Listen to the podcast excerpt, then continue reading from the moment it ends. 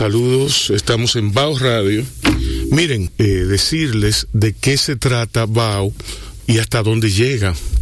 Es necesario porque ayer yo hice un poquito, yo hice un poquito un anuncio eh, de la página web y todas esas cosas.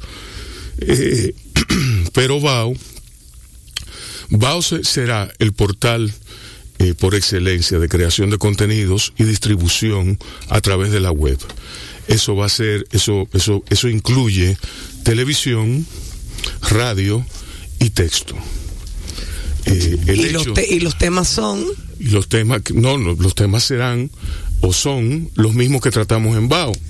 Es decir, todo lo que hay, todo lo que, todo lo relativo a la cultura de hacer negocios, la cultura, porque es una cultura, la cultura de hacer fotografías, la cultura de hacer literatura, la cultura, bueno, en fin, eh, todo, todo lo que es la cultura dominicana y más allá, y sus implicaciones para la existencia.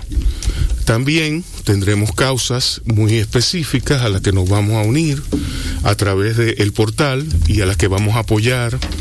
Eh, y estamos, estamos trabajando en ello, ¿entienden? Entonces, es importante decir esto, ¿por qué? Porque BAO no solamente es un programa de radio diario, por ejemplo, en radio, eh, BAO se va a extender en podcast, BAO va a, expandir su rango de, cobertura, eh, su rango de, de horarios, eh, más allá, muchísimo más allá del, del mero 5 a 7. Es decir, que bao, eh, hay, hay, mucho bao, hay bao para mucho. Eh, ¿Entienden? Entonces, ya estamos, estamos dándole los toques. Eso fue como los Minions, como sí. los bao, bao, bao, bao, bao, bao, bao, bao, bao, bao, bao, bao, bao, bao, bao, bao, Ya, bueno. Eso lo dijo Micaela Tolentino, la socia mía en esta, en esta gestión. Ya ustedes saben lo que me espera a mí. Ok, bienvenidos. Un avión pirado, de, de muchas cosas nos esperan. Sí, sí, sí, sí, Tú sabes. Sí, sí, sí. Sí, haz, haz los anuncios, los anuncios que tú tienes. los anuncios que tú tienes. Ok, señora, eh, señores, el Ministerio de Cultura se me agrada informar que tienen un taller de formación para las asociaciones sin fines de lucro del sector cultural. Eso, eso muy interesante. Sí. Centro Nacional de Fomento y Promoción de las Asociaciones sin fines de lucro. Sí, viernes de lucro. De lucro. Viernes 30 de abril de 9 a.m. a 12 p.m. virtual para inscribirte. Ingresa a HPTT dos puntos. HTTP. Exacto, cultura.gov.de. Exacto, vayan al portal de cultura. Sí, vayan al portal de cultura. Tú, sí, porque eh, entonces tú, tú, has mezclado, tú has mezclado dos géneros, que es, es la comedia que con, con, una cantinflada. ¿Tú me entiendes? Me sale natural. Sí, sí. Que es lo bueno del caso. Yo lo sé, yo lo sé. Ok, entonces, el programa es es registro y habilitación. ¿Qué es y para qué sirve la habilitación sectorial, preregistro, inscripción en el Registro Nacional de Habilitación del CASF? Señores, vayan al portal de cultura. Si quieren el taller de formación para las asociaciones sin fines de lucro del sector cultural. Comienza este viernes 30 de abril, mañana.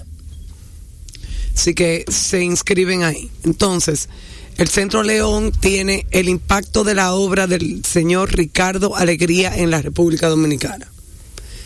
Carlos Andújar Persinal, Manuel García Arevalo, Arevalo. Arqui Arevalo, arquitecto Eugenio Pérez Montaz y antropóloga Soraya Aracena van a hablar del impacto de la obra del doctor Ricardo Alegría, Alegría el viernes 30 de abril 7 de la noche en, las en la transmisión simultánea del Centro León. El arquitecto Eugenia Pérez Montaz, la antropóloga Soraya Aracena y el historiador Manuel García Arevalo conservarán junto a Carlos Andújar asesor del, del, Centro Cultural, sobre el impacto de la obra del doctor Ricardo Alegría en la República Dominicana como parte de la jornada centenaria en conmemoración de su natalicio. Mañana, viernes 30 de abril, a las 7 de la noche. Sí, sí. Y por último, igual que hablé ayer, la ciudad Habitat Natural está invitando a jóvenes y a niños el 23 de mayo de, 11, de 9 a 11 a limpiar a Guivia de todos sus plásticos y eh, educarnos sobre la importancia de recoger nuestra basura.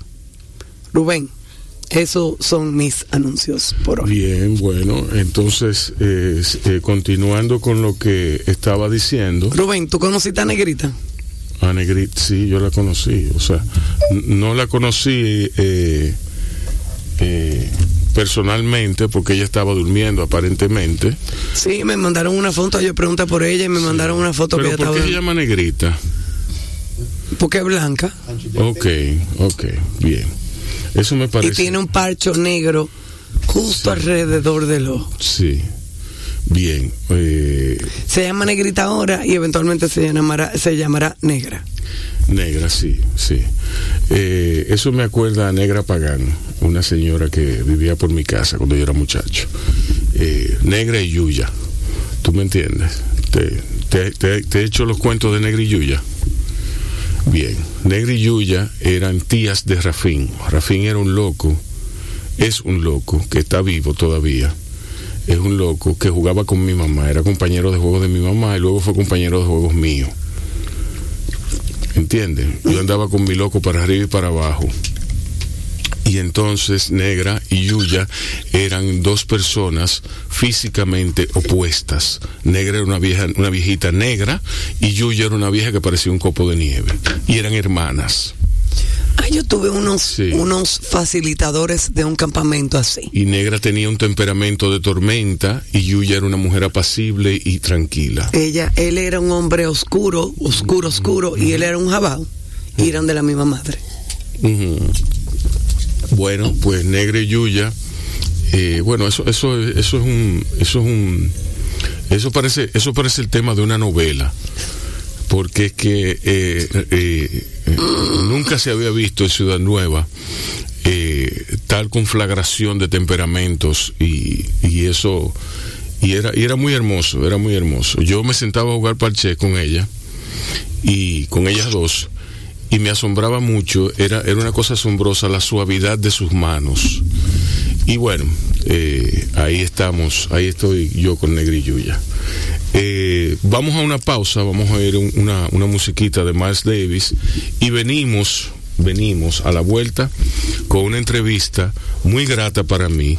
Eh, es, una, es una cosa que yo, yo, estoy, yo estoy fuera de mí, ¿entienden? Yo estoy fuera de mí porque aquí está una de las mujeres más hermosas que yo he visto en mi vida. Señores, señores, oigan, oigan. No, si yo siempre he estado enamorado de ella. Ella lo sabe. Ok.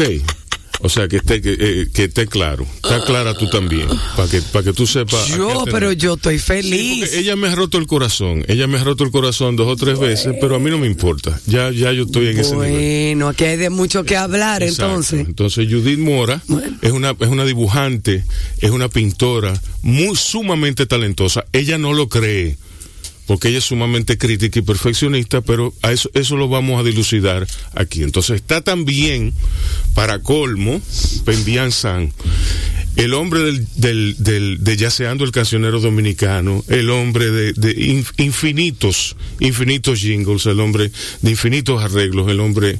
Eh, eh, está de más que yo, que yo, que, déjame yo callarme. Ok, me voy a callar la boca.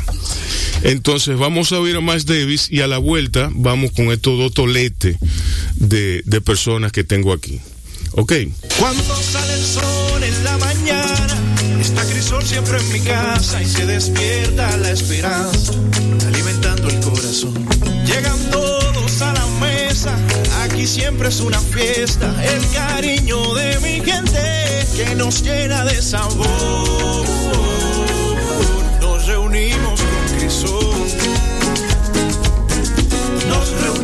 Todos con. Estás oyendo Bao Radio, el programa de radio de bao.com.do y de la Fundación Bao para la Cultura. Cine y variedades tan necesarios como respirar. Por esta, Tu Quisqueya 96.1 FM. un corito no tan sano.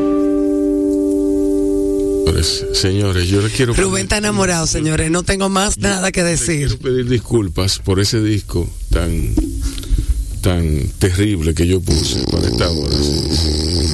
Así mismo. Aquí, aquí estábamos callados todos. Sí, sí. Sí, así mismo fue. Eh, Oye, ¿y dónde está Michelle Pereira, eh? que tiene como un mes que no habla? Estoy preocupada, yo no sé. Estoy preocupada. Señores, y ya abrió sus puertas en el AILA, en el Aeropuerto Internacional Las Américas, Fresh Fresh, eh, en un precedente sin igual para la República Dominicana. ¿Cómo tú estás, Micaela? ¿Cómo te sientes al respecto? Yo me siento muy bien. Incluso vamos Yo a... lucha, pero lo conseguí. Sí, concho. Sí. No, eh, bien, no, yo estoy muy agradecida porque así como eh, cerré una puerta, así tuve la oportunidad de que me vinieran a tocar la puerta a mí. Pude abrirla y ahí estamos en las Américas, Fresh Fresh Café. Actualmente, actualmente estamos de 7 de la mañana a 5 de la tarde, pero eso va a cambiar ahora de 7 de la mañana a 10 de la noche. Y de lunes a domingo ahí en el food court de Ayla en el primer piso ya el tercer piso ese tercer piso que uno conocía que tenía comida ya no existe así que ahora mismo eh, la oferta de comida afuera de lo- del, del aeropuerto está ahí en el food court concentrado eh, todos juntos Pero tú tienes entrada independiente también. tengo entrada y salida independiente Exacto. Así que personas de afuera como personas de adentro pueden ir a Fresh Fresh. Y estamos ahí, el menú básicamente completo y estamos muy contentos. Excelente. Y eventualmente la meta es estar ahí 24 horas al día abiertos. Diablo. Qué bien. Bueno, bien, hay, hay aviones que salen a las 3, hay aviones que salen a las 5, hay aviones que salen a las 1 de la mañana. Entonces, eso es, hay que aprovechar eso. Lleno de dominicanos. Uno vende una cervecita, un cafecito, una agüita. No, no, no, eso está bien, eso está Al bien. igual me están cobrando todo. Entonces, yo, un empleado adentro, un empleado afuera, eso es simple. Ok. Bueno, yo te deseo toda la suerte del mundo. Así que ya saben, señores, si van a recoger, si se van de y, mi, viaje. y- y- y mi crédito, mi crédito aquí en Fresh Fresh se traduce allá en, en el isla también. No, porque ni el mío. ni el mío se traduce en Qué ahí. fracaso. Tengo Ya que pagar allá en el aeropuerto. Acabo sí. de fracasar. Sí, tengo que pagar Eh, allá. Bueno, ¿Qué Judith, Judith, ¿cómo tú estás? Yo estoy muy contenta de estar aquí, muy, me siento muy honrada con tanta gente talentosa y querida. Ofrécome. ¿Eh? Qué bien, qué bien. Así, toma mi cartera. Ay, Toma. Judith, ¿cuántos años tú tienes? tú estudiaste publicidad, ¿verdad? sí, Pero la vida te llevó por un derrotero que, bueno, que, que tú, tú aplicabas la publicidad en el negocio. claro que sí, claro que sí. Eh, pero tú siempre conservaste, preservaste, cuidaste tu talento para pintar. Sí, sí. Háblame de eso. A mí siempre me, me gustó desde niña pintar. Eh, yo soy la más pequeña de mi casa, me crié en un pueblo, en La Vega. Eh, ¿De cuántos? Soy orgullosa, soy de cuatro, de cuatro hermanos, soy la más pequeña. Muy orgullosa de ser vegana. Eh, y nada, mis padres eran comerciantes, ya tenían un proyecto de vida familiar, donde nos incluía a todos nosotros y donde trabajé desde niña, o sea, nosotros todos los hermanos trabajábamos juntos y nos... eh, nos educaron para, para trabajar en conjunto y, y con ese proyecto de, de- de trabajo familiar. Entonces, nada, yo recuerdo que niña me tiraba, o sea, ya al ser yo la más chiquita, después de comida, se ponían a hablar de política, se ponían a hablar de, de- de cosas que a mí la verdad ni me interesaban y yo me metía en mi mundo aparte y dibujaba y dibujaba y dibujaba, pero tengo una mamá muy comerciante y cuando me veía dibujando me, me decía, hey, soy de vago, párese de ahí. Y yo pues no le di mucha importancia. Pero después ella muy inteligentemente se dio cuenta que lo, lo- todo eso conlleva creatividad y la, la creatividad es algo que cae bien en toda en todas las carreras eh, y quiso o sea nos adecuó a mí a mis hermanos. Acá tengo un hermano que le encanta escribir que siempre te he hablado de él. Y él nos nos nos adecuó nos llevó por el camino de, de- del comercio y mm, la verdad es que yo lo disfruté mucho esa esa esa época pero todo llega a su momento todo uno es uno no uno siempre será lo que uno es y esa es la forma más eh, cuando hablan de humildad yo creo que esa es la no es ser menos ni, ni ser más sino ser uno o sea ser ser lo que uno es. Eh, y a eso nos, nos lleva la vida. Yo entiendo, me, estoy media filosófica, no sé si, ¿verdad?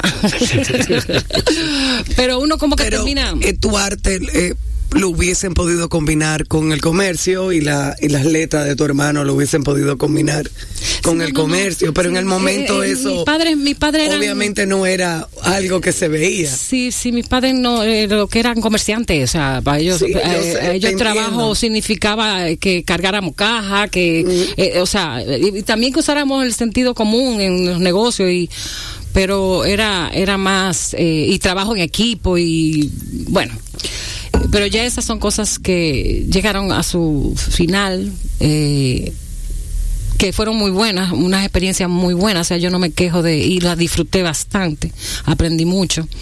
Y todo llega, llega su momento, yo tampoco es que, o sea, las cosas me han ido llevando a- a- a- hasta donde están, no es que yo me sienta, porque para mí la palabra artista eh, tiene mucho peso. Eh, y yo simplemente soy feliz haciendo lo que estoy haciendo ahora. Entre otras cosas, pues yo otras cosas también, pero así que me conoce la gente últimamente porque es lo que más hago y más disfruto. Judith, hay una, una etapa eh, muy difícil entre tú escoger estilos, estilos pictóricos. Tú dirás que, bueno, que, que eh, el estilo te llama la atención o que algo te lleva a, a- a pintar como pintas. A mí me llama mucho la atención el hecho de que, de que pintas sobre papel, sobre papel periódico, sobre tú pintas sobre lo que sea. ¿Cómo tú llegas a, a- ese estilo, a, hacer que confluyan esas dos fuerzas creativas en, en- en ti? En- ¿Cómo tú llegas a eso? Bueno, a mí, a mí me gusta mucho lo que es el dibujo porque es algo más espontáneo, es algo más eh, libre.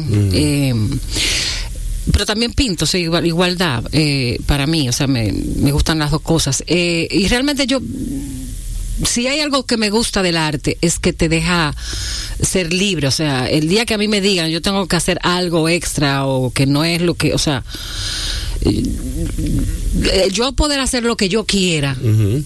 Eso es lo que más me gusta, o sea, no, no, y, el, asunto de los estilos también, eh, yo he tenido un estilo y he cambiado a otro, y porque son experiencias.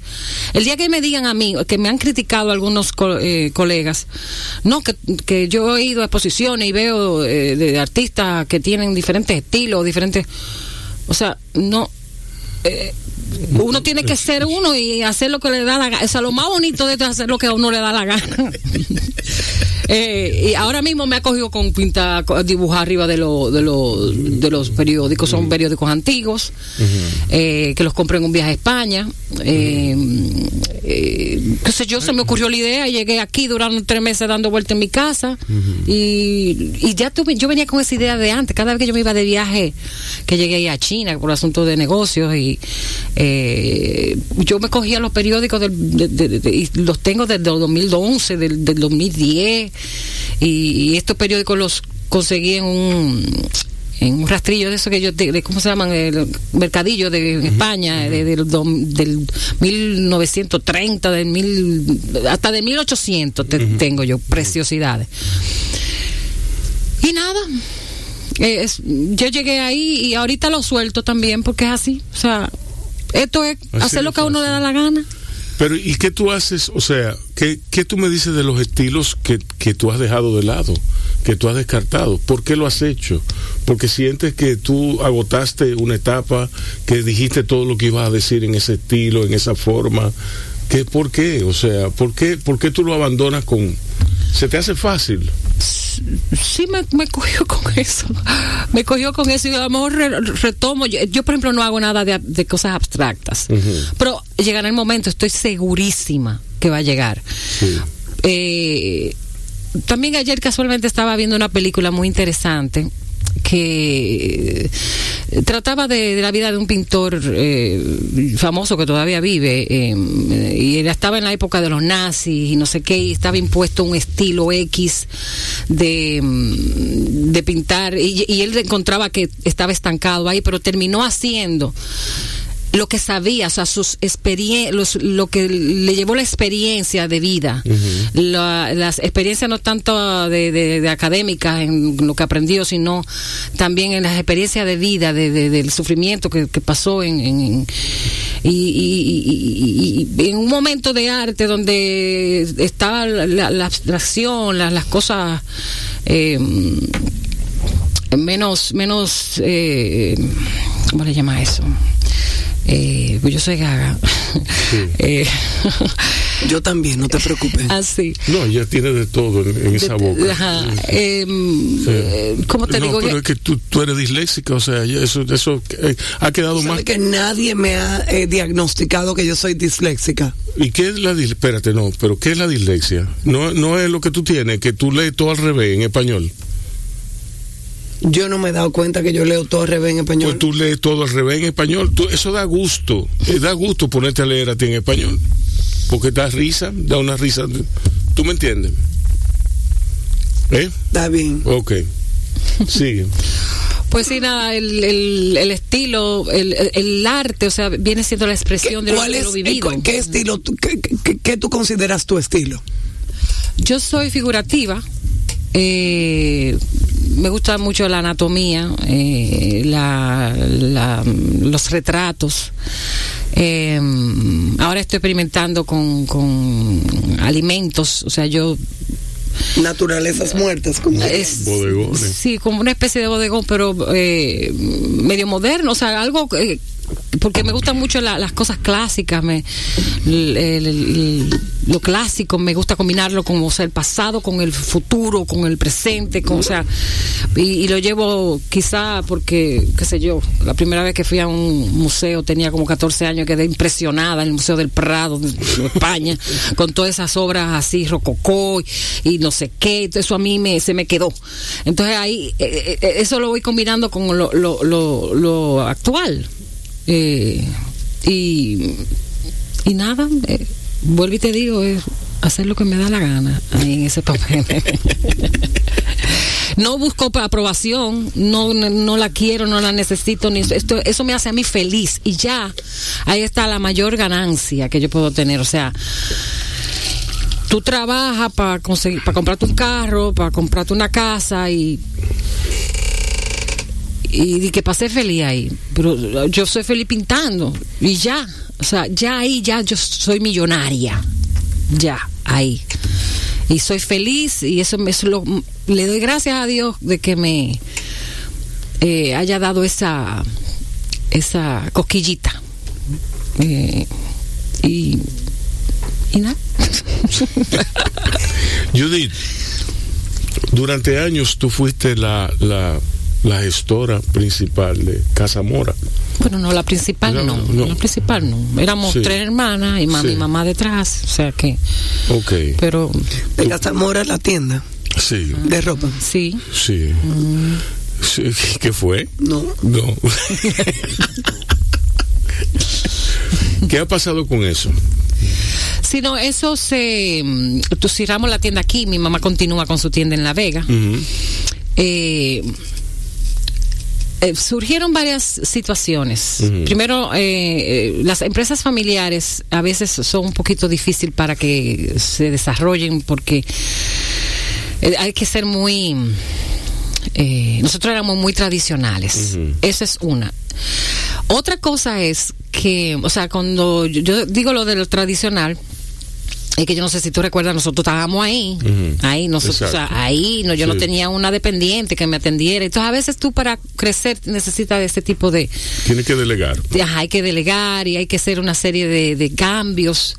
Eh, o sea, la nueva mm, sangre no, no se conectó con, con- con el progreso de la tienda. Y eh, también la situación en la que estábamos viviendo económica no nosotros somos gente muy son muy seria o sea aquí puedo decir que hay muchos negocios que han- tú lo ves que han crecido pero tú no sabes lo que o sea hay hay nosotros preferimos eh, salirnos del mercado tentativamente. Eh, además que también eh, ya mi hermana estaba mayor, Calladita Eh. me veo más bonita. Sí. eh, ya mi hermana quería descansar, ya eh, mi papá se enfermó, nosotros no, no pudimos como darle la, por estar metida en el negocio, por llevar las cosas así, pues no pudimos como darle la, la atención adecuada. Y todo eso no caminó en la mente, o sea, que tanto trabajar y tanto y vuelvo y te digo, lo que uno quiere es ser feliz. Entonces, decidimos eh, que cada quien, y, y también cada quien en mi casa tenía sus, sus reales intereses. Intereses, Nos casamos. Sí. Sí. Pero no, no dudes tú que algún día uno vuelva, porque eso es lo que uno ha aprendido a hacer toda su vida. O sea, eh, eso fue lo que yo hice siempre. Eh, puede que sí, puede que no. Pero ¿Y mientras la, tanto, que tienda, y la tienda de tu mamá en La Vega qué es? Ah, no, ella sigue ahí porque ella es una mujer mucho Pero es lo, la- es lo que era aquí, Casa Mora o es otra cosa? Es otro, es más, más comercial, más, ella vende más al por mayor, eh, y también lo tiene porque eso es la que la hace feliz. No, pero claro. Eh, ella pudiera cerrar eso y dedicarse a, a no, estar hombre, en su pero casa. ¿para qué dejen esa mujer ahí? pero si ella es feliz ahí con su tienda, porque se quede con su tienda, ni modo. Claro. A mí se me ocurre que pu- pudieran abrir otra vez, qué sé yo, Más chiquito. contemplando el internet, no, vendiendo en línea. Esa ropa de lino que ella vendían eran, era una maravilla.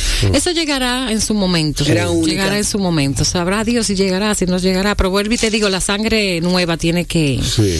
eh, querer eh, seguir el proyecto. Eh, todo sabrá Dios. Lo importante es que estamos felices. Cada quien en su. En su ámbito. En está- su ámbito, está muy sí. bien. Sí, sí. Bueno, vamos a una pausita y luego venimos con Pembian San aquí en Bao Radio. ¿Ok? Y nos fuimos. Estás oyendo Bao Radio. El programa de radio de bao.com.do Y de la Fundación Bao para la Cultura. Cine y variedades tan necesarios como respirar. Por esta, Tuquisqueya 96.1 FM. un corito no tan sano. Cuando uno cree que la isla está muerta, la isla no está muerta. La isla está lleno de gente. Cuando uno menos lo cree, ahí tú miras por el lado y está eso lleno de gente. Bueno, pues eso está bien. Y tiene un patrón, hay un patrón de, de los vuelos, Sí. de llegada. Tú sabes, hay un patrón a las 7 de la mañana, hay un patrón a las 10 de la mañana, hay un patrón a las 12 del día, hay un patrón a, patrón a las 2 de la tarde, hay un patrón a las 5 de la tarde. Hay- entonces, hay que aprovecharse de eso y, cono- y reconocer esos patrones para poder vender. ¿Dónde, ¿Dónde está, cuál es tu, tu, eh, tu plato más popular hasta el momento? ¿En Aila o en En general? el Aila. No te puedo decir porque nada más tengo 15 días. Sí. Pero en general tengo dos, que tengo tres. Es el falafel en cualquiera de sus formatos, el kebab burger, que es un hamburger de carne, y el bombay, eh, que es un pollo al estilo hindú, con arroz. Sí, yo, yo lo he comido el Mumbai. Bueno, eh, yo te deseo lo mejor a ti. Entonces cuando entran a la isla, ¿no verdad? Van a recoger a la gente, yo estoy justo a la izquierda en la esquina, al lado de Pizzarelli, Con una entrada y una salida independiente. con una entrada y una salida independiente. Exacto. O sea que no hay que entrar al food court ni siquiera. Eh, Hay que, bueno, hay que entrar, no hay que entrar, tú simplemente doblas a la izquierda y ahí yo Sí, estoy. Exacto. Bueno. Tú tienes todo para ganar ahí. Aparte de que hay una cultura aquí, de, de que la cultura de consumo está cambiando del bollito de yuca, del quipe, del picapollo, está, está poniéndose más sofisticado cada vez y más a, a, a los precios eh, en que vende Fresh Fresh. ¿Tú me entiendes? Digo, yo también vendo pollo guisado con arroz y habichuela. Sí. Es, es un poco saludable, ¿entiendes? No es... Y también vendo cosas veganas, cosas vegetarianas y cosas como típicas como albóndiga, pollo guisado, ropa vieja. ¿Ustedes me entienden? Mangú para el desayuno, café, tengo cerveza. Eh, Ok. na- Ok. agua Only Water, que es un agua muy especial, que viene en un Tetra Pak, no es de plástico. Ujú. Y ahí estamos ayudando al medio ambiente. Siempre tratamos, parte de lo que es Fresh es tratar de ayudar al medio ambiente. Ok. Está muy bien eso. Pembian. Buenas, buenas. Pembian San. Eh, Pembian, al paso del tiempo, tú eres un nombre reconocido aquí en el mundo del jazz, en el mundo de la composición, en el mundo, en el mundo musical en general. Eh, sin embargo, según estabas diciendo fuera del aire, tú no vienes de ahí, tú vienes de otro, de otro lugar. Bueno, mi familia también es de comerciantes. Exacto. Háblanos eso de eso. yo- Aquí, aquí como que venimos todos de familias comerciantes no, y, menos y yo, ninguno menos yo. bueno y ninguno y ninguno llegamos ni- ninguno terminamos ahí Exacto. Sí, yo por eso me reía cuando ya ayudé, porque yo soy de Santiago, un poco más allá todavía Cibao. Sí. Y mis padres ten- también tenían una tienda que fue muy famosa, ya se llamaba La Pagoda. Ujú, Y esa tienda duró decenas de años hasta que decidieron venderla porque mi papá y giró de negocios, se hizo la primera fábrica de muebles de ratán en el país, que se llamaba Artesanía Ratán. Y pero nosotros no, ninguno salimos comerciantes de los hijos. De, de nueve, yo soy también el más pequeño y a mí me dio por la música. Mi papá tampoco como que al principio Diablo, pero eso no es le un- gustaba mucho esa eso- idea. es yo me muero Es ¿eh? un promedio yo me feo. muero eh Es un promedio feo. El promedio de bateo de tu papá estaba en cero, mano. Porque de nueve hijos, ninguno le salió comerciante. Bueno, salió, eh, salieron varios economistas, Exacto. eh, un, un abogado, varios ingenieros, Sí. eh, una historiadora que es mi hermano Muquien, Sí. y el último que fui yo, el repello, salió Sí. músico. Diablo. entonces eh, nadie comerciante No, Pero tú agotaste tu, tu periplo, tu, tu, tu tiempo, tu centro en la pagoda.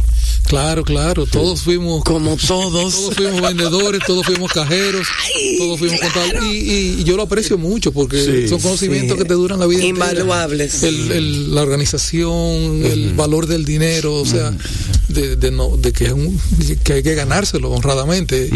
Eh, y bueno, una de mis hermanas, aunque fue ingeniero después, ahora volvió, ahora está en bienes raíces, o sea que en el fondo volvió al comercio. Eh, pero en el fondo no le queda esa vena. Eh, los muchachos en retro ya me relajan porque dicen que tú eres chino. Cuando Sí. yo te cuento Sí. peso a peso, espérate que no podemos gastar tanto. Le salió el chino ahí, pues. Y eso yo lo aprecio, es muy, eh, realmente es una, un valor. Sí, sí, sí. No, uno, se, uno se imagina siempre como un chino, ¿eh? Como, eh, pues, eh, eh, ¿de qué tú te ríes, Micaela? Porque déjame terminar. Yo sé lo que ella está pensando. De- o, sea, o- o- o- exacto, o sea, contando contando el dinero, no, porque y, y con, con, con dos millones de pesos debajo del colchón. cuando mami le salía decía mírala ella cree que es judía ahora Sí, sí, sí. Entonces, cu- cu- ¿cuándo te nace, cómo, cómo te nace eso de la música? Fue joven, lo que pasa es que varios de mis hermanos se interesaron a la música primero. Y tres de mis hermanas empezaron a estudiar piano. Entonces mi papá tuvo que comprar, comprar el piano. Y yo estaba ahí, ah, pero mira un piano. Yo empecé a darle y como que a mí me salía más fácil que a ellas. Sí. Otro de mis hermanos le interesó la guitarra, compraron una guitarra. Y a mí me salía más fácil que a ellos también. Entonces ellos fueron dejándolo, yo me quedé con el interés y me puse, pusieron en clase de música. Pero al principio, eh, en esa época era el hobby de, de los, de los niños, ponerse en Bellas Artes en Santiago. Sí. Y duraban dos o tres años, sin- si no eran No, valer yo, en yo música. creo que es importante eso. Las clases de música son Claro. importantísimas para, para la vida. Sí, sí. Eh, porque eso aparte de una sensibilidad y te abre, te abre la mente, te abre, es como la clase de arte. Definitivamente. La clase de arte son, son, es, es importante eh, para un niño tener clases de arte, de música, es muy importante porque eso eso le da otro horizonte verdad le da le da otro approach eh, para la vida le da otro approach para relacionarse con, con sus con sus amigos eh, ¿tú me Nota aparte, eh, que sea un in- instrumento que al muchacho le guste tocar. Eh, Claro. sí Pero se- mira, se ha demostrado y pero yo creo que no el piano es importante cualquier instrumento. Mira, yo tuve una conversación, no sé si ustedes saben quién es Doña Faride Dina, que era la, la Sí. fundadora de- Sí. del estudio Dina. Cuando mi hijito, en esa época chiquito, empezó a estudiar allá, ella se enteró que su papá era músico y me llamó a una reunión. Yo dije, algo malo pasa.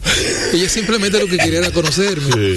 Y aprendí muchísimo esa conversación porque ella me decía que aunque un niño no, no se vaya a dedicar a la música, el valor que tiene en su desarrollo mental es invaluable. Porque eh, cuando el niño desarrolla la habilidad musical, está desarrollando la habilidad lógica, la habilidad mm, eh, matemática y la habilidad psicomotora. exacto. Entonces la gente no entiende eso. Y, y por eso es que yo insisto que un programa de educación realmente música. eh, no escolar en general debe incluir la música o sea en todas las escuelas en todos los niveles. Exacto, y en los países desarrollados desde desde el primer curso ya todos los niños tienen clases de música hasta que se gradúan en, en secundaria y aunque, aunque no vayan a Y ser le ponen, músicos. y le ponen un sinnúmero de instrumentos en la mano también. Claro, porque como te decía, le desarrollan otras habilidades. Aunque vayan a ser contables, abogados, médicos, le, le desarrolla la mente, la capacidad mental. A mí me decía la profesora de del De canto. No, de canto. Micaela, no cantes. a la mímica Ah, mímica, Micaela, por favor.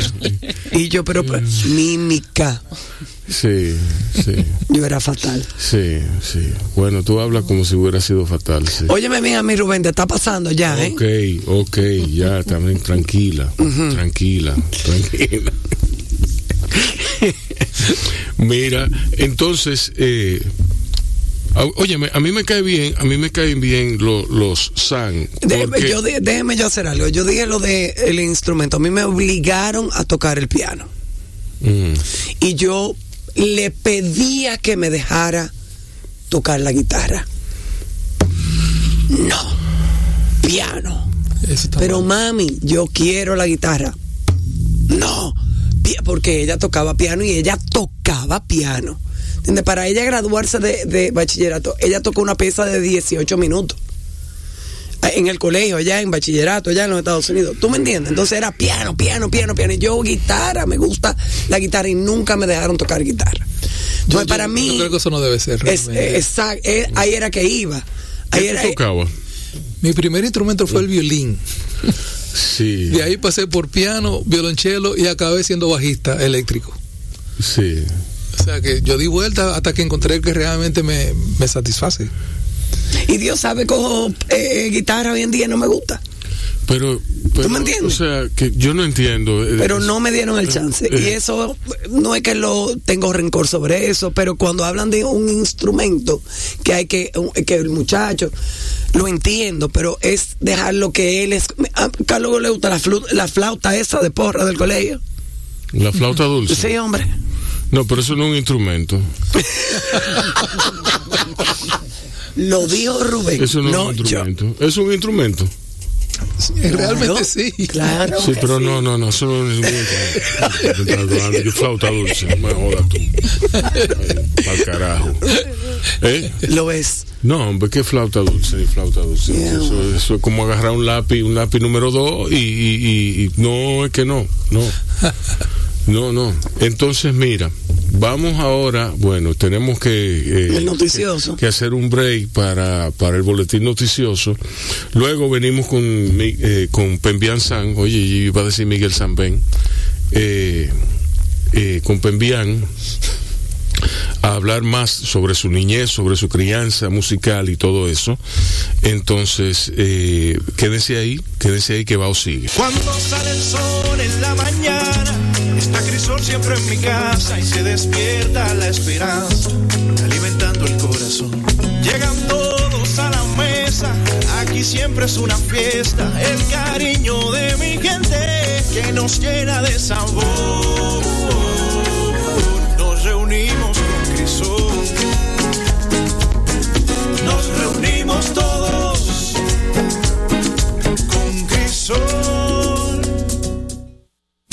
Estás oyendo Bao Radio. El programa de radio de bao.com.do Y de la Fundación Bao para la Cultura. Cine y variedades tan necesarios como respirar. Por esta, Tu Quisqueya 96.1 FM. un corito no tan sano. ¿Cómo es eso? No, no, no, pero eso está clásico. Fui a dar apoyo moral para ella. No, pero por favor diga eso. ¿Usted fue a qué? ¿A ¿Apoyar? Apoyo moral a mi esposa. ¿A- ¿Qué se iba a hacer? Ella se iba a hacer su tatuaje. ¿Y qué pasó? Ella no se lo hizo, yo me hice uno. Que eso es un buen esposo, señores. Eso es un buen esposo. Pues bien, sígueme hablando de tu niñez. que Tú agarrabas el, el instrumento cuando tus hermanos lo dejaban.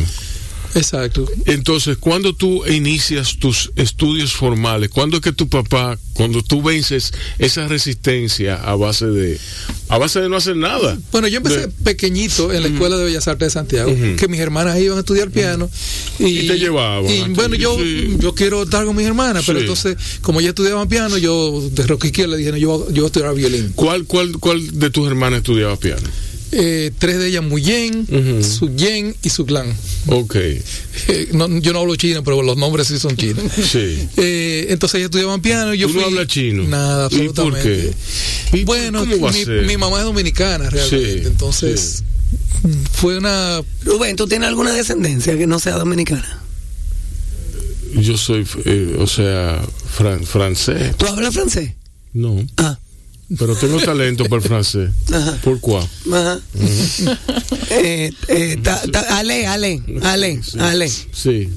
Pues yo empecé jo- eh, jovencito. No, pero yo, pe- perdón, perdón, perdón. No, yo sabía que tú no te ibas a quedar ahí. No, no, no, pero. No, pero- claro, claro. Yo pienso Ajá. que un, un lenguaje tan importante como el, el, el mandarín Ajá. es un lenguaje muy, muy. eh, Es mundial. Sí, pero ese como es el no lenguaje del día de.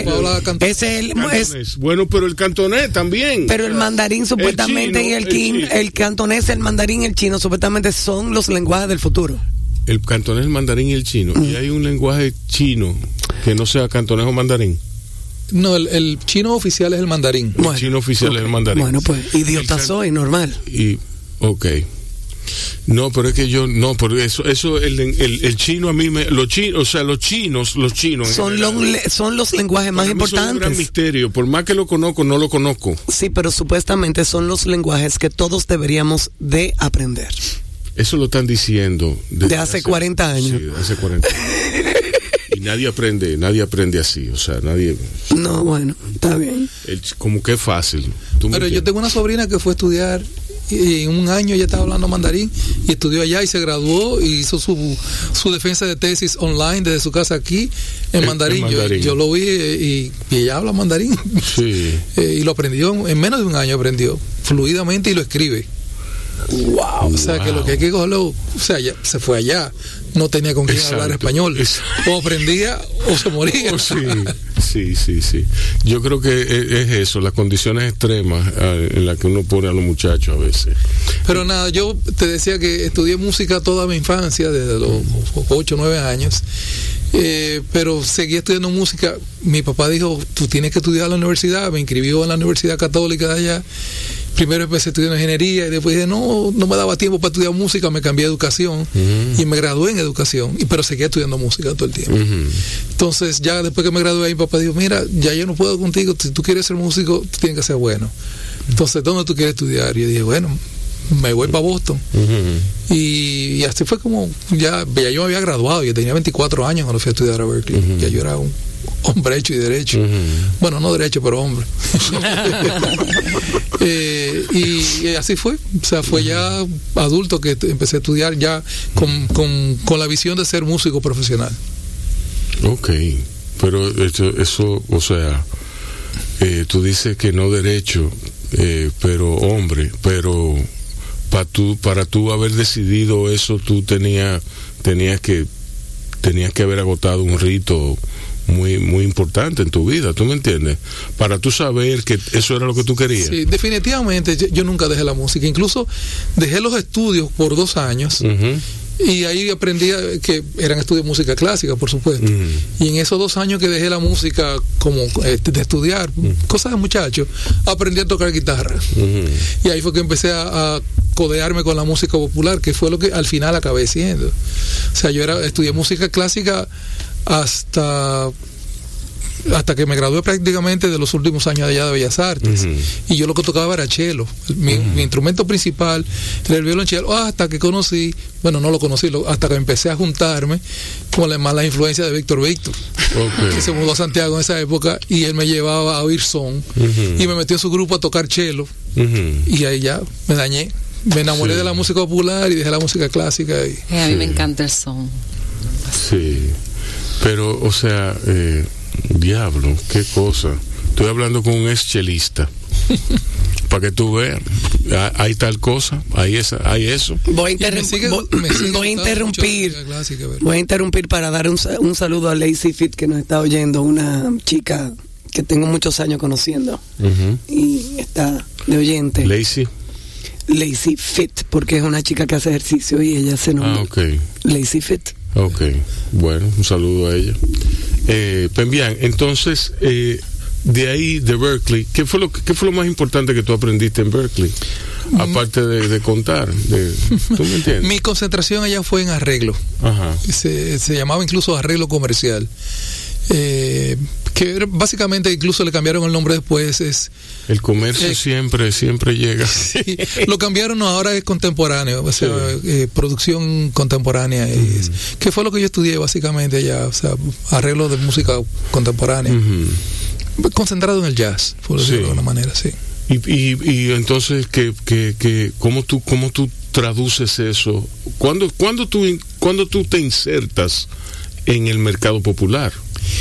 ¿Es posteriormente? No, yo, antes, de, antes de irme a Berkeley ya yo estaba en música popular completamente.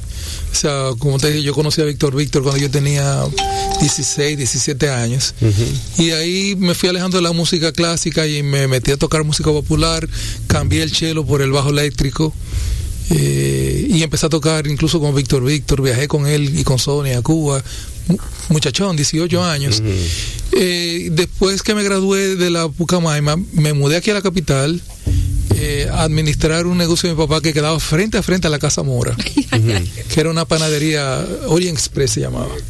La recuerdo. Sí, y entonces ahí conocí a Mari, bueno, conocí a Mari, Maridal y yo estudiábamos juntos en Santiago, conocí a su amigo, estaban haciendo un grupo que se llamaba 440, Ay, Jesús. y Juan Luis fue que me dijo, pero si tú quieres ser músico, vete para Berkeley. Y ahí fue que me empezó a, Sí. insistir con eso. Y de hecho, él fue que me dio la carta de recomendación para la admisión allá. Pero ya yo era músico popular desde, desde esa época. ¿Cómo tú concilias? eh, bueno, lo que pasa es que, es que tú, tú de chino lo que tienes es el nombre. Y el gusto por la comida china. Exacto. Ah, bueno. pues, tú, eres domini- tú eres más dominicano que, que, que la batata asada. para que sepa. Sí, bueno. Eh, bueno, pues buen provecho.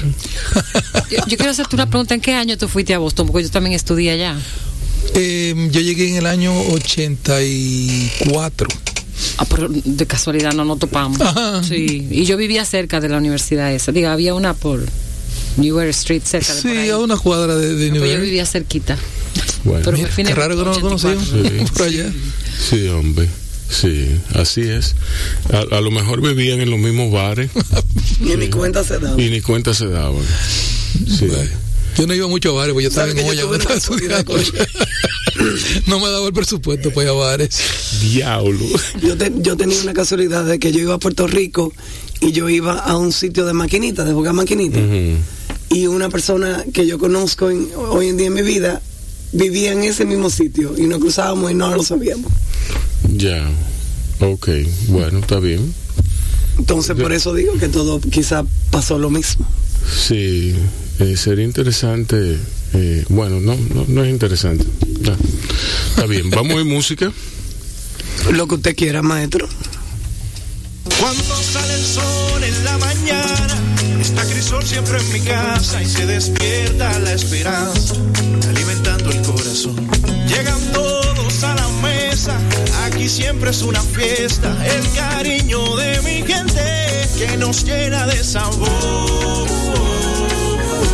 Nos reunimos con crisol,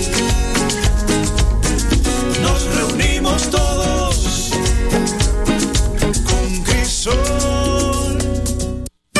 Estás oyendo Bao Radio. El programa de radio de bao.com.do Y de la Fundación Bao para la Cultura. Cine y variedades tan necesarios como respirar. Por esta, Tu Quisqueya 96.1 FM. un corito no tan sano. Judith, ¿a ti te gusta la comida china? Sí. ¿Qué tú comes cuando tú vas a un restaurante chino? Bueno, ¿Cuál es tu plato favorito? la última vez que fui, no sé los nombres, pero la última vez que fui, fui por la mella, por ahí a un... Sí. Y, y me sirvieron unas berenjenas. Yo no soy muy de comer berenjena, pero Ajá. estaban tan deliciosas. pero Una tan cazuela de ricas. berenjena Wow, con, con bacalao. ¿eh? con bacalao. Una cazuela de berenjena Eso con me bacalao. encantó, me Sí, encantó. sí, sí, sí. Pero me gusta todo, todo. Y todo. Sí. O sea, tú eres boquetándal. Sí. Ok. Ahora fui a la China, Ujú. yo fui a la China y no es lo mismo. No, No es lo mismo. Claro que no es lo mismo. ¿Cómo va a ser lo mismo? No, pero tú sabes, yo fui a China una vez con mi familia. ¿Tú te imaginas de que, yo, eso. de que, de que- de Y que yo en la China, deme un pollo agridulce?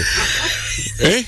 El- el- ¿eh? Un cerdo agridulce. ¿Qué? Eh, que- lo que- que- eh, una galleta, lo que te van a. Pues sí, Claro, sí. claro. Dime. No, lo que pasa es que allá llevan a uno a los restaurantes para turistas que tienen el mismo menú y es no tiene nada que ver con lo que se come allá de verdad. O sea, es Exacto. A mí me gusta ver a los chinos comiendo juntos. Tú te imaginas tú y yo en China suelto. Sí. Pero sin ir a de que ningún restaurante. Una, una noche nos damos el restaurante. ¿Cómo Pero así? Una noche nos damos el restaurante de cinco estrellas, pero después eso es a buscárselo en la No, calle. pero que en China lo que hay que comer comida en la calle. Pero eso, pero hay buenos restaurantes, Sí. mi amor. Tú lo que lleves mucho prodón. sí, porque, ¿verdad? Mucho tasec. Sí, mucho tasec. Mucho acitip. Exacto. Es que mira, eh, la comida china está, está hecha de, de ¿Tú has sabores. ido a la China? No. Ah, yo tampoco. No, no, la comida china, yo estoy convencido porque es que mira, eh, eh, en- durante cuando cuando yo fui profesor de UNIBE, eh, había un estudiante eh, que de hecho iba muy poco a la clase, un estudiante chino. Para mí que el muchacho estaba muy pegado o con las autoridades de la universidad, porque me dijeron en, en- en una, en una oportunidad, me dijeron, dale un examen a él solo, a él dale un examen especial. Que él, y de hecho, él sacó muy buena nota para alguien que no había ido, porque naturalmente eso va, va eh, asunto de método. Yo ponía un listado, como es, como es lo correcto, como, como es mandatorio, al principio del curso yo ponía un listado de los libros que iban eh, que, que eran la lectura obligatoria. Y entonces eh, los muchachos los leían y, y ahí- de, de ahí salía el examen. Bueno, el muchacho sacaba muy buenas notas. El caso es que él eh, nos invitó a comer, a mí a un grupo de la universidad. El muchacho. Sí, el muchacho. Eh, lo cual habla mucho, habla muy bien de él en términos de, de, de sus posibilidades económicas. Entonces fuimos a un restaurante chino, eh, naturalmente, y había una mesa preparada. Entonces él me dijo eh, que él iba a ordenar la comida, que no era, no era yo ni, na- ni, ni nadie, ninguno de sus invitados. Y yo le pregunté por qué. Él me dijo que no debía, él no debía molestarme a mí, haciéndome pensar en, en la comida. Pero eso me encanta. Eso no, eso es absolutamente. Yo, yo me encontré eso como un símbolo de, de educación, de buen gusto. De, entonces él pidió en chino Mitad del menú. la, la mitad del menú. Él pidió muchísimos platos. Entonces, naturalmente, yo esperaba un viaje de chofán. ¿Entiendes? Y yo le dije, ¿dónde está el arroz? y él me dijo, está ahí, el arroz está aquí, está, está presente en los tallarines, está presente en, Eh, ¿Entiendes? Entonces, no entre, ves, ahí. entre plato y plato, pues, naturalmente fue una comida opípara, entre plato y plato, eh, mordíamos rodajas de mandarina Ah, para limpiar. para para- limpiar el paladar. Eso fue, eso fue un viaje para, eso fue una experiencia muy grata para mí. Y de ahí en adelante, cada vez que puedo ir con un chino, tú me entiendes, ya naturalmente, si voy con Pembian, voy a considerar que estoy yendo con un dominicano de San Cristóbal. Te va a dar Con cualquiera. Que me voy a dar, sí. Te va a dar. Exacto. Exacto. Eh, ¿Tú me entiendes? Entonces ya cada vez que puedo ir con un chino, yo voy, ¿entiendes? Y lo hago que pida del menú chino, porque son menú eh, que tiene un- una, unas, unos sabores sumamente inusuales. ¿Tú entiendes? Tú sabes que en el asadero. Aunque el chicharrón de pollo, Oye, el chicha, el, el- eh, este país, en ese este pollo país, frito de, de men el chino. Sí, es famoso sí. esa vaina. tú no vivías aquí. Papi, Eh, no, papi ha eh, zancajeado. Papi trató de zancajear esa receta. Mira. Según la historia fue él que creó el... Exacto. Sí, Ese- el sí, sí, chicharrón yo le, yo le he hecho Y el secreto es que le echan ron. ¿Eh? Ron. Es el No, secreto. no, está en el, en el polvo cinco especias. No, ron. Eh, ron, Ron. ok. Papi no le echaba ningún polvo cinco especias. Era, era, era, es así, es así que lo Bueno. hacen. El, el Bueno, el papi le echaba ron. polvo cinco de cocina especias. no opino nada. Eh, Estaba bueno. también. Pero estaba excelente. Tú fuiste al hospital por ese pollo frito. Por el pollo frito, no. Jodiéndote que estoy por Dios. No, fue, fue chori, fue una fabada. Y, y un foie gras y todo Y- el sí, desorden. Sí, sí. Tú supiste que a mí me dijeron el médico cuando yo bajé de rancho arriba que tuve dolor de cabeza perpetuamente y, y dolor en el pecho y todo eso. Yo voy al médico, el médico me dice, eh, tú tienes todo alto. Tú, ¿Dónde era que tú estabas? Yo dije, yo estaba en casa de don Hugo Tolentino Dip y entonces estábamos comiendo, como tú sabes, bebiendo y todo eso. Entonces él me dijo, bueno, pues entonces la receta es no ir donde don Hugo. Literal. Sí. Y bueno, ahí, ahí estoy. Vivo porque no ha vuelto donde Don Hugo. Yaceando, yaceando el, entonces, ¿cómo tú llegas a, a- hay una trayectoria, Sí, sí. hay una trayectoria. ¿Cuáles son los, cuáles son los highlights de tu vida musical? Bueno, con- yo duré en Boston, después que me gradué, duré viviendo allá un total de ocho años después. Mm. Eh, por dif- diferentes razones, que fue una experiencia muy rica. el juego, Eh, bueno, La una droga, el alcohol. droga, el alcohol. No, no, yo me quedé trabajando en la misma universidad. eh, Ah, hombre, qué aburrido. de- pero al mismo tiempo tuve la, la suerte de enganchar con un grupo de allá eh, con el que duré varios años tocando, Sí. que era un grupo de funk y de blues. Oye, Entonces después, sí, fue una experiencia muy, muy chévere. ya tú tocabas bajo. Sí, sí, yo, yo toqué bajo desde Sí. varios años antes de irme a. Berkeley. Escúchame, ¿y dónde tocaban allá? En muchos de los clubes de, de, de la zona, eh, Los- los, pops, como los dicen. University Yo iba, yo iba mucho de eso. ¿eh? Ah, probablemente tú habrás ido a Yo, muchos de Judith esos. era alcohólica. Judith era alcohólica. sí. Esa está como la canción de, Era un grupo- de Sabina, de que, que esta chica es bella, fabulosa. ¿Quién? Ah, bueno, sí. Y él para, ¿no? La, pero es alcohólica.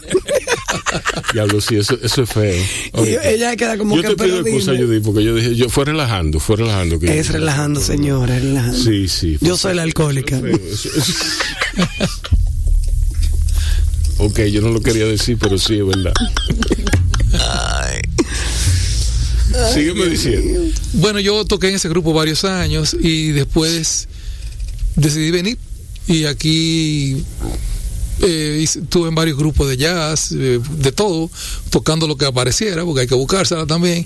Sí. Pero de las experiencias más importantes de esa fue una, una big band que hicimos Crispin Fernández y yo, que se llamó el Santo Domingo Jazz Big Band, que de hecho ensayábamos aquí mismo en, en CERTV, en, Sí. en- en el Salón Grande, y duramos tres años. Fue una experiencia muy chévere porque logramos reunir 18 músicos profesionales todos y ensayábamos todas las semanas sin paga ni nada, simplemente por el deseo de hacer buena música. Y fue- trabajar con Crispin Fernández es una escuela. Sí. eh, una persona que yo respeto mucho. Entonces, nada, al mismo tiempo tocaba en cuarteto. Hay dos Eh, personas que yo quiero entrevistar que no, que no, que no, no hemos coincidido, que no, que no quieren venir, que no les gusta venir para acá, para la capital, que son Rafaelito Mirabal y Crispín Fernández. Pero Crispín vive aquí en la capital. Sí, Sí, sí, sí. Crispín vive aquí en la Crispín capital. vive aquí en la capital. Ah, bueno. ¿Te puedo dar su teléfono? Sí, dame el teléfono de él. Pues Crispín y yo duramos tres años en eso, y pero al mismo tiempo yo tenía un cuarteto con eh, Remy Tavera, un cuarteto de jazz que tocábamos mucho en restaurantes y eso.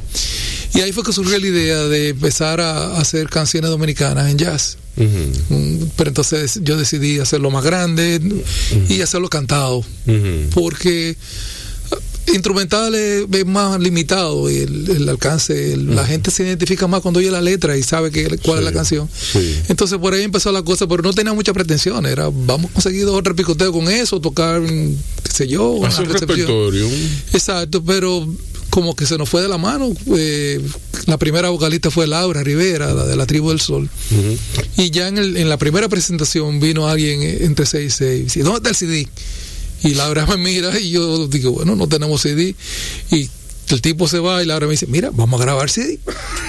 Porque entonces teníamos los arreglos, teníamos los músicos, teníamos el estudio, ¿por qué no teníamos el CD? Y de ahí empe- empezamos a hacer el CD que se vendía en Casamora también.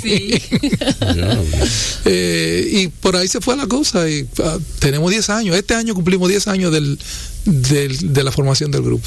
Así por así. eh, eh, en esa época de, de Pembian, de Boston, de que tú estabas también allí, tú- no, no pintabas, no, no, la, la pintura, ajá, Sí, sí. claro. ¿Qué que tú sí. estabas estudiando? Yo estaba, bueno, como mi. Eh, eh, estudiaste inglés, como dijiste, después en Newberry ¿qué College, ¿qué hiciste? Estaba estudiando diseño de modas porque con mi mamá tenía una línea de ropa y. Sí, porque verdad. El comercio sí, no, pero está muy bien, ¿ok? Y tú pero- eras la modelo de Casamora, yo me acuerdo Y también. planchaba la ropa y vendía la ropa, la cobraba. la- Y no le pagaban porque era hija de la dueña. Claro, arriba de todo. Sí, y no. el mercado, todo, Sí. todo, tú sabes. Todo. Pero yo no terminé la carrera ya.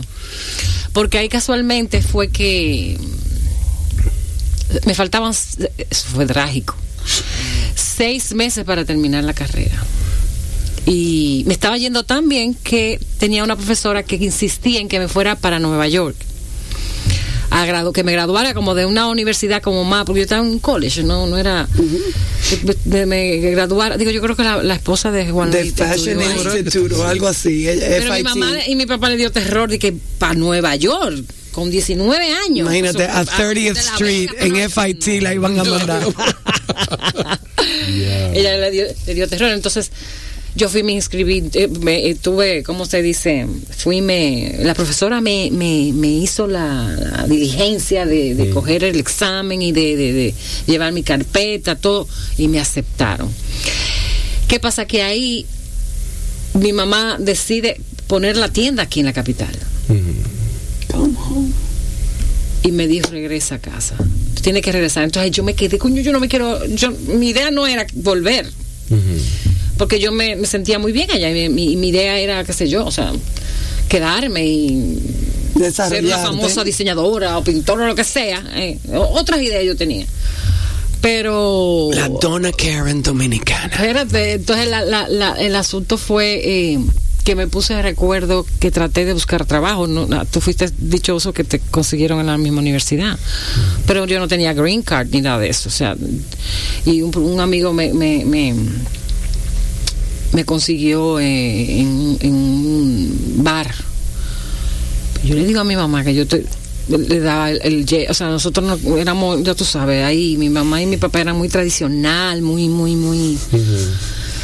Y yo desistí, porque no, desistí, regresé con la cabeza muy, muy triste. No pasa a las mejores de nosotras que it happens to the best of us. Entonces nada, y aquí llegué a la capital y dije, yo voy a regresar, pero yo, por lo menos a la capital la voy a regresar, no me haga llegar. No me vaya ahí a la Vega, imagínate tú. Entonces, hicimos- y además de que ella quería que yo tra- estudiara, eh, que yo trabajara con mis hermanas, así, o sea, ella armó el, co- el combo. Eh, no pude irme a Chabón a estudiar porque tenía que ser aquí en la capital. Entonces me quedé en APEC estudiando publicidad, porque fue lo único que encontré que tenía. Entonces ahí dibujaba mucho también, dibujaba mucho pintaba mucho y, y todo lo, y yo no tuve la dicha de coger clases formales de en Bellas Artes ni nada de eso, pero hacía cursito aquí, un cursito allí, que no terminaba, pero lo hacía. Tuve, y por el negocio, trabajaba, estudiaba, eran demasiadas cosas. Demasiadas cosas juntas. Después me casé, ahí sí.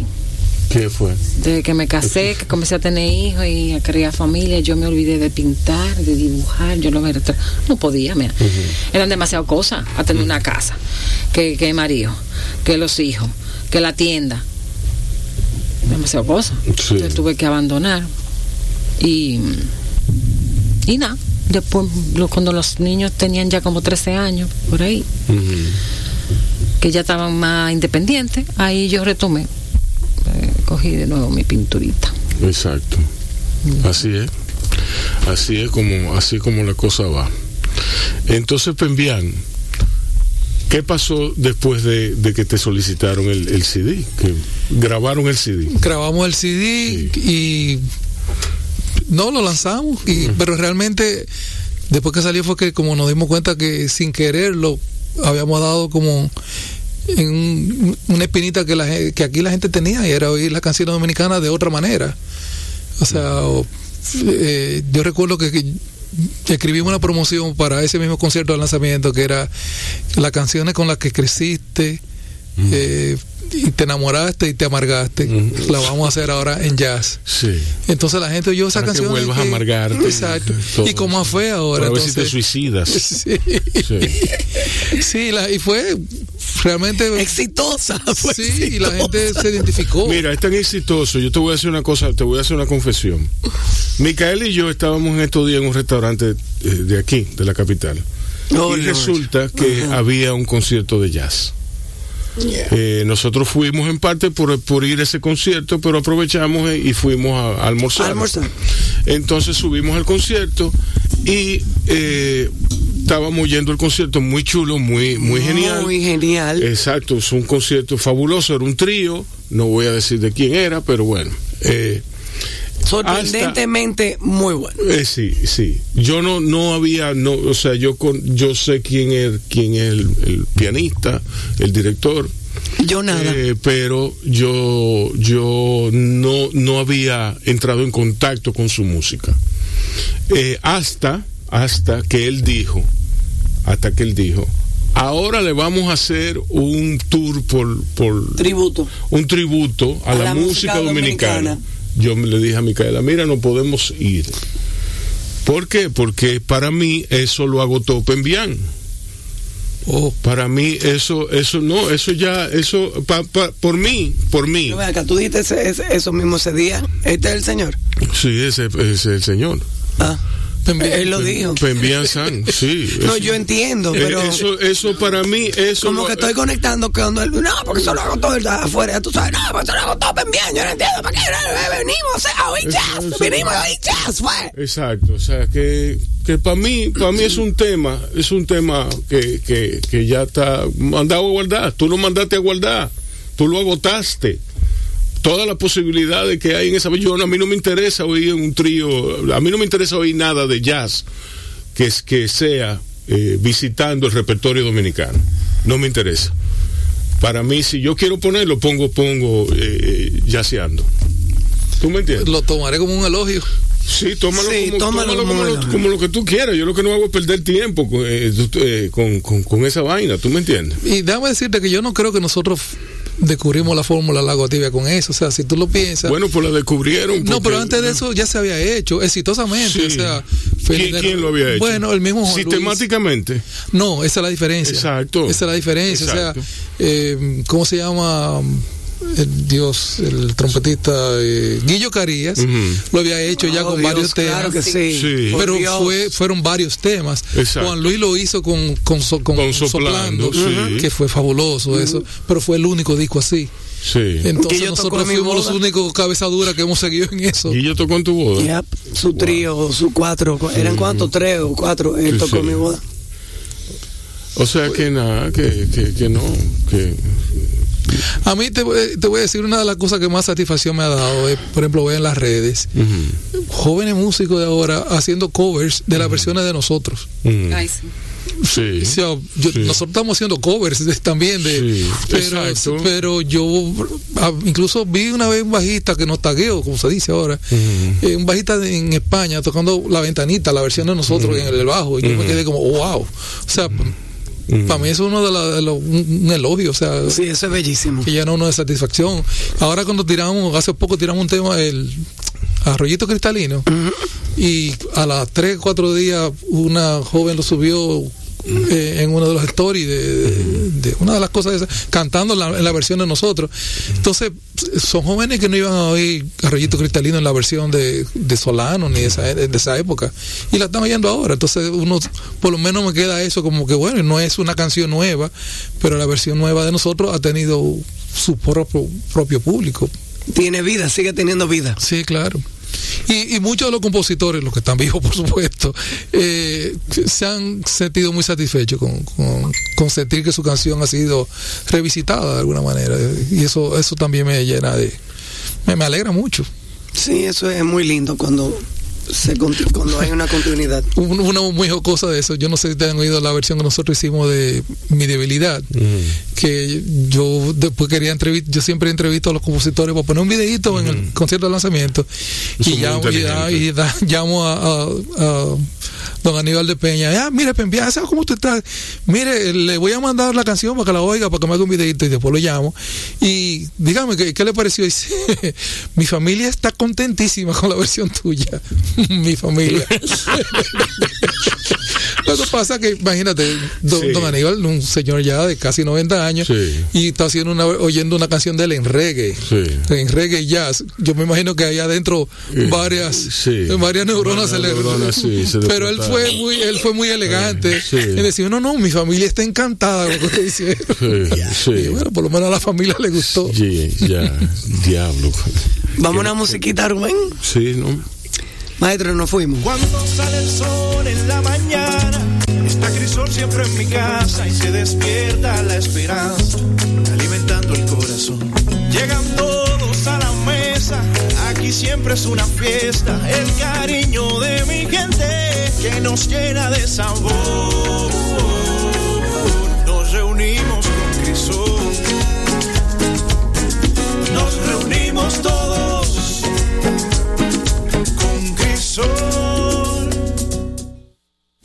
Estás oyendo Bao Radio. El programa de radio de bao.com.do Y de la Fundación Bao para la Cultura. Cine y variedades tan necesarios como respirar. Por esta, Tu Quisqueya 96.1 FM. un corito no tan sano. Eh, Armando, eh, Micaela, me dice, le digo, eh, para que vayas a grabar conmigo los nuevos bumpers de, de Bajo Radio. Me dice, yo voy a estar ronco. yo voy a estar ronco ese día. y yo, ajá. sí. Sí. Y, eh, eh, por, explícame eso. No, manipulación de, la- de Aragán que se puso. Sí, dile que sí, que, que venga ronco, que no hay ningún problema. Yo lo dije. Vodka, vodka. Vodka. Mira, señores, ¿cómo ustedes pasaron la pandemia? A mí me encanta como tú me quitas mi, mi pregunta. Ah, bueno, bueno.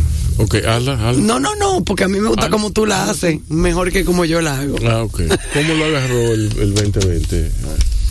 Bueno, a mí me agarró Cuando te encerraron, ¿no? ¿Verdad? Cuando Sí. te encerraron en tu casa, ¿qué pasó? a limpiar la casa, a cocinar. Digo, yo cocino siempre, pues me gusta. A limpiar casa, a cocinar, a pintar, a oír música, entra- a ver mucha televisión, que no lo suelo hacer. Me entraba un pánico a las 5 de la tarde que sonaba como la sirena. Eso yo lo veía como como que salía de una película o algo así. Eso me ponía Bien como deprimente eso. Sí, sí. Hablan mucho por ¿tú- teléfono. ¿Tú estabas en La Vega? No aquí, en mi casa. ¿Y por qué tú dices que sonaba una sirena? Sí, sonaba una- pues en mi casa sonaba una sirena. Ajá. y por la mía también, a las 5 de la tarde en punto. Para que tú te Oh. recojas. Se iba una patrulla con la Ah, sirena. Sí, sí. Ah, Eso no me ha pasado en, en esos barrios de la gente popi, porque por donde yo vivo No, nunca. exacto. Ni música, ni sirena, ni, Yo- ni gas, ni me fumigaron, ni me limpiaron, ni nada. Yo lo que veía era un submarino. Somos popi ahora. Sí. Vodka, Bueno. vodka. Sí. Somos pocos. Mira, tenemos que ir a hablar con Stolichnaya, ¿viste? Honestamente. Para que para un patrocinio. Oye, ya es tarde para eso. ya. Mira, ¿y, ¿y qué más? Ah, no, habla mucho por teléfono. ¿Y tú tenías hijos contigo, compañeros? Sí, sí, mi, mi hija, yo. Zoe. Y, Con Zoe. y ella como, ella lo cogió Volviéndose loca, seguro. Sí, ella le tocó trabajar virtual, de manera virtual y se ha quedado así. Eh, Ok. Pero mm, comimos muchísimo. Como todos nosotros. Seguimos tratando de rebajar todas esas libras. Nada, eso era lo que hacíamos. Compartíamos. Y nada de pintar. Sí, Sí, ella dijo que incluso pintaba, mi, pero ella mi- dijo, Rubén, que incluso pintaba mi, Ella no dijo eso. mi- sí, sí, yo lo dije. Ah, ok.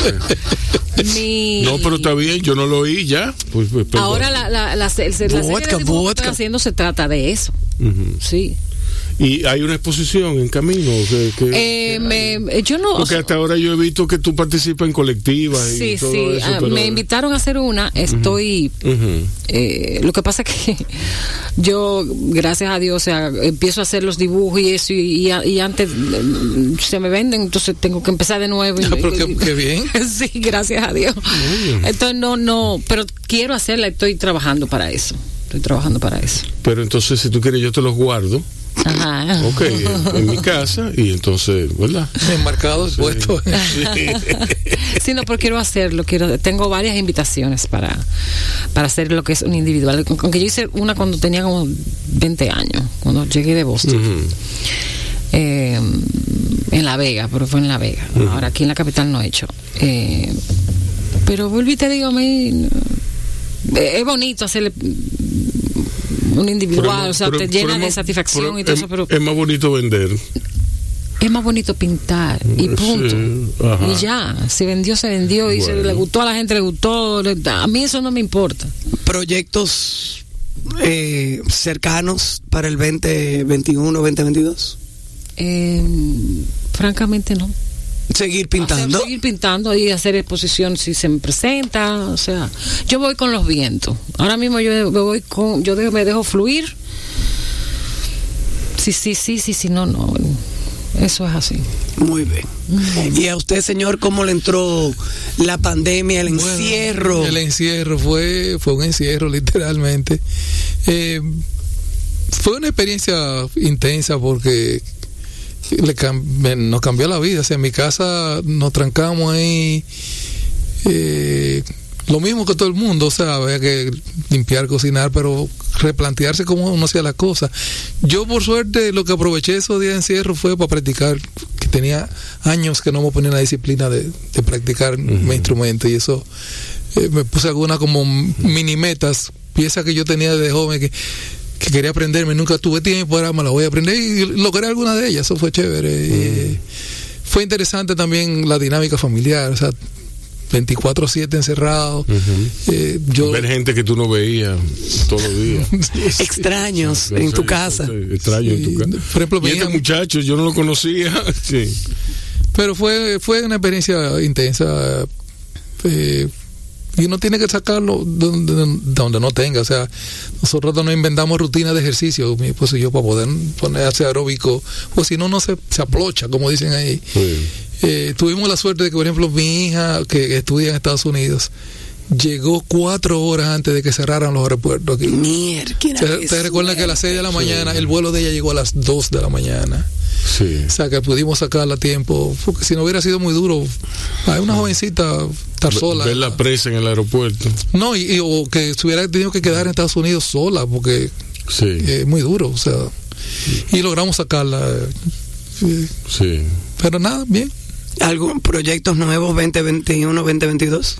Bueno, como dice Judith, seguir tocando, grabando. Eh, Yo creo que yo creo que la pandemia eh, nos ha hecho eh, más más tolerantes, Flexibles. con- más flexibles con, con eso, con eso, porque es que los proyectos pro- son proyectos, es, es como el futuro te causa ansiedad, sí, entonces uno no tiene ¿Qué cosa antes de la pandemia no nos causaba ansiedad?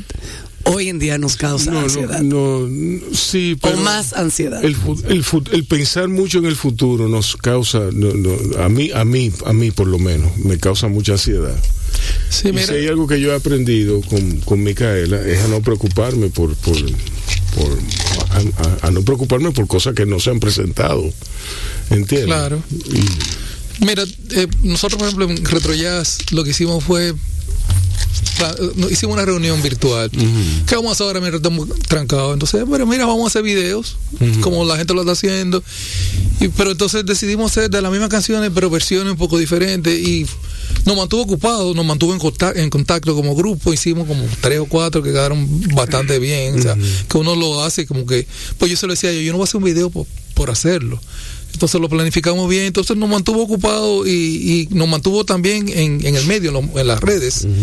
Eh, en- Se el- mantuvieron relevantes. Sí, el último fue ese que te mencioné de Rollito Cristalino, eh, que fue un arreglo nuevo. Fue la primera vez que grabamos, de hecho, cada uno por su lado, sin haberlo ensayado primero. Fue una experiencia diferente. Diablo. Eh, y, pues, y fue un ejercicio de, de, profesionalidad de alguna manera u otra, porque era lograr de que se sonara como nosotros, pero cada, Guy grabó en su casa la batería, Federico grabó en su casa la guitarra, Álvaro en su casa el piano, y así, y lo fuimos armando y, y nos obligó a como a negociar más la cosa porque no estábamos presenciales en un ensayo.